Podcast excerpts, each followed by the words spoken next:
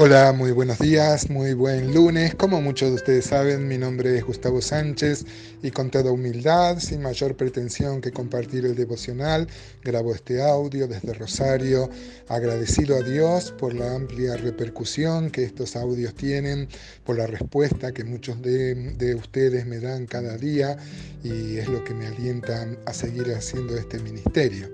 Hoy vamos a ver el Salmo 83, un salmo épico que recuerda las grandes victorias del pueblo de Israel sobre sus enemigos.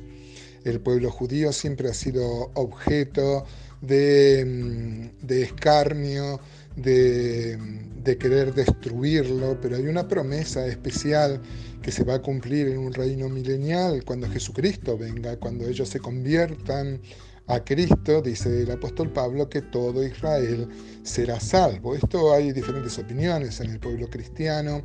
Hay algunos que creen que Israel fue desechado directamente y que mm, este, ha sido reemplazado por la iglesia. Otros creen que no, que tiene una total vigencia. Nosotros creemos ni muy muy ni tan tan que este, hoy Dios está enojado con el pueblo de Israel porque han rechazado a Cristo el Mesías. Pero ojo, sigue siendo el pueblo de Dios y hay promesas. Dios no es como los políticos que prometen una cosa y luego se olvidan.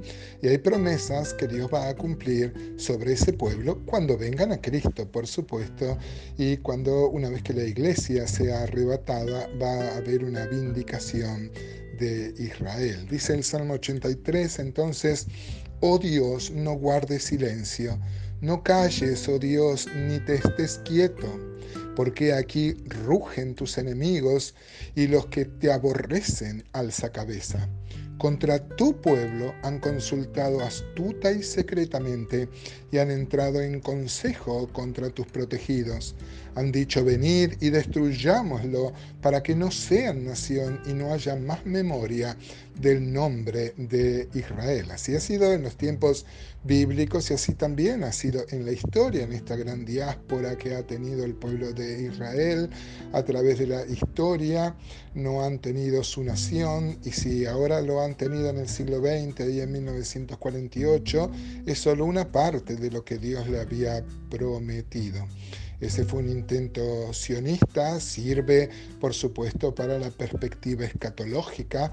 Es muy importante que Israel sea nación para que sea una nación que se relacione con el anticristo, pero no es el cumplimiento total de las profecías que Dios pensó para ese pueblo, profecías que se van a cumplir en el milenio, cuando este, toda la, la nación se convierta a Cristo. Dice el versículo este, 5, porque se confabulan de corazón a una, contra ti han hecho alianza las tiendas de los edomitas y de los ismaelitas, Moab y los agarenos, Jebal, Amón, Amalek, los filisteos y los que habitan de Tiro. Basta leer, hermanos, todo el Antiguo Testamento, la épica que hay. No sé si a usted, si a vos te gustan las películas de acción, pero si te gustan las películas de acción, tenemos una cantera este, en el Antiguo Testamento para leer historias apasionantes y épicas de las grandes victorias que Dios le daba a su pueblo Israel cuando se sometían a él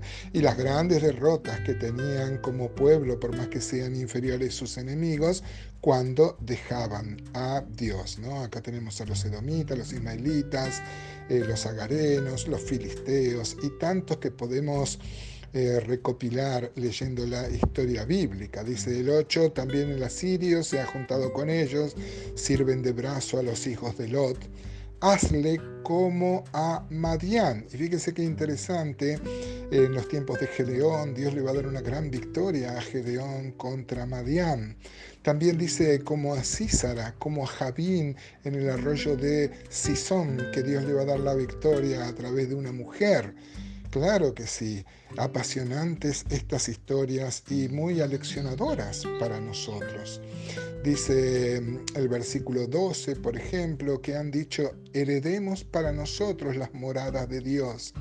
Dios mío, ponlos como torbellinos, como hojarascas delante del viento, como fuego que quema el monte, como llama que abraza el bosque. Persíguelos así con tu tempestad y atérralos con tu torbellino. Otra vez encontramos al salmista echando mano a recursos poéticos tan gráficos que nosotros podemos aplicar para nuestra vida, ¿no? Hoy en día eh, el verdadero Israel de Dios es la iglesia. Claro que sí, el apóstol Pablo dice que no es judío el que tiene una circuncisión en la carne, sino aquel que ha entregado su corazón a Cristo, tiene su corazón circuncidado.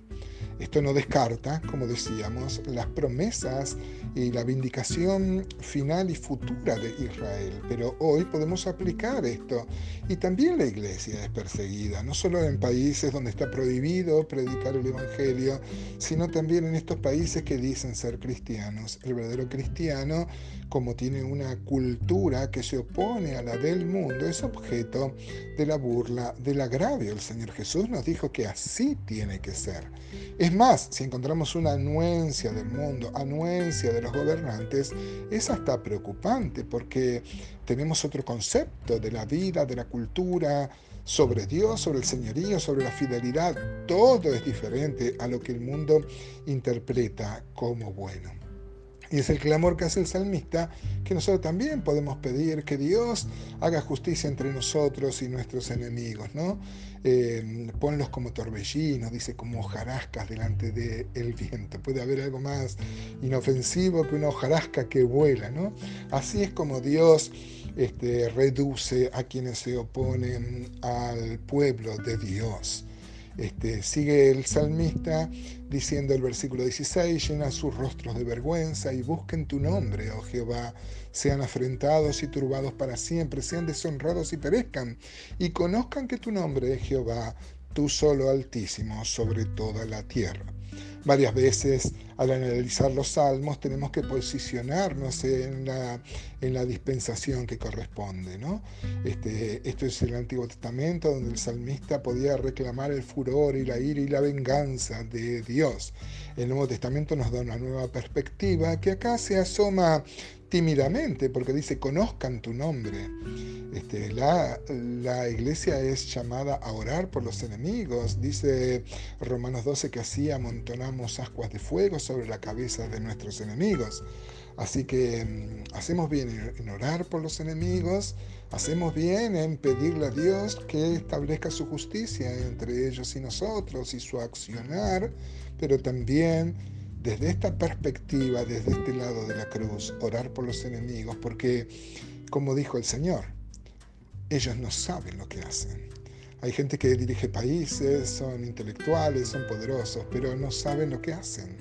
El hombre fuera de Cristo ha perdido su centro, está excéntrico y solo vuelve a su centro cuando vuelve a la comunión con Dios. Así que hacemos bien en tomar ejemplo acá, pero mm, hacemos mejor en orar por los enemigos y a rogar que Dios allane las puertas para que su evangelio corra en todos los países, en todos los lugares, con todas las personas.